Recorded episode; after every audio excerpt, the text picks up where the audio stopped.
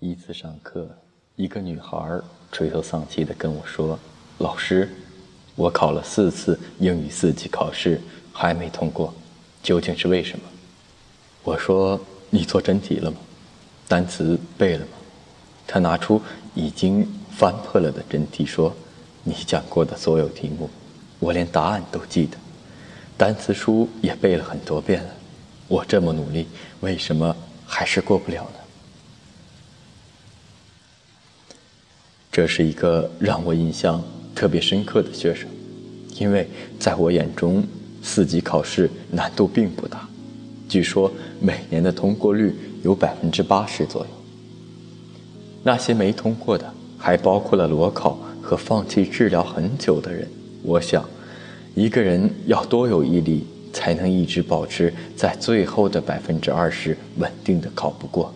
可是，看着这个同学。满满的笔记，我心想，看起来是努力啊，为什么还考不过？因为时间关系，我们草草的聊了几句，我就继续上课了。在路上，我再次想到了他，发现无解。这种感觉就像是一个医生知道病人有病，但是就是不知道如何去医治他一样。第二天，他又带着厚厚的笔记来问我。我只能使出大招，你这么努力，放心吧，下次你肯定能过。那学生讪讪地说：“但愿如此。”对这个世界来说，没有什么果是没有因的，即使现在因看不出来，但也一定是存在的。很快，我找到了这个孩子的因，那就是我最后一次见到那个女孩子，她再也没有出现在我的课堂上。结果那天，我去他的位置，指了指他的座位，问旁边的一个女孩子：“你认识他吗？”她说：“认识，他是我的同学。”我问：“他为什么总是逃课呢？”她笑笑说：“他的事情比较多。”我了解到，这个女孩子是学生会主席，同时还兼任几个社团的负责人，参加活动、组织活动很积极，朋友也很多。可他唯一没有时间做的事，就是独处。而学习英语是一个特别需要独处的过程，你需要一个人读很多遍，安静的背许久，才能印在大脑里。而他只是做了一遍真题，草草的对了一遍答案，然后冲出自习室，继续做他学生会的事情了。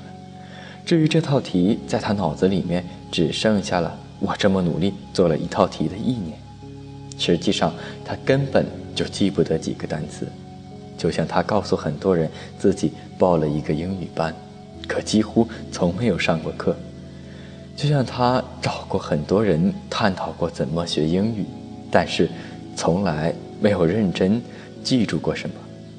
骗别人很容易，骗自己更容易，可是骗这个世界的因果有点难。我想起了另一个女孩子，他总是喜欢让我向他推荐一些电影和书，还要求是比较难懂的，所以我每次看过的书也会拿给他让他看。他每次看完都会发一条微博，下面会有无数个点赞的。有一次我跟他闲聊，上一本书你看完记住什么了吗？他说忘了。我听了只有无语。回到家，我看他的朋友圈上说又看完了一本书，这次他收获了一些赞。另一个朋友小鹿特别喜欢去自习室，我每次在朋友圈都会看见他发的状态，最近很累，快考试了，最后几天拼了，早出晚归，觉得他真的很努力，可是该不过的还是过不了。他的所有考试留下的似乎都是各种波折和无奈，因为毕竟所有的努力都不是做给别人看的，重要的是这些努力是否真正的达到了内心，变成你自己的能力。一次上自习，我看见小鹿带了会计书、英语书、考试卷子，可是这一切都没有用，因为他还带了手机。他一上午的时间都是在刷朋友圈、刷微博，这种所谓的努力，其实只是看起来很努力而已。看起来每天晚上熬夜，只是拿着手机点了无数个赞；看起来那么早去上课，却只是在课堂里补昨天晚上的觉；看起来在图书馆里坐了一天，却真的只是坐了一天；看起来去了健身房，却只是在和帅哥或者是美女搭讪。在我们身边，总有一些笔记记得很认真，但是考试成绩不理想的人，也总有那些学习成绩非常好，但看起来并不那么认真的人。很多人把他们定义为聪明，而我认为他们只是在学习的时候摒弃了诱惑，一心一意的努力。那些努力并没有让别人看到，那段时间也没有其他的干扰。之后在玩的时候，也用心的玩。学习之前，你有没有制定计划？告诉自己，今天我要学到什么，背下来什么，要掌握什么能力？没有目标的努力，没有计划的奋斗，都只是作秀而已。你的生活和别人看你的生活是否一样？那些所谓的努力时光，是真的头脑风暴了，还是只是看起来很努力而已？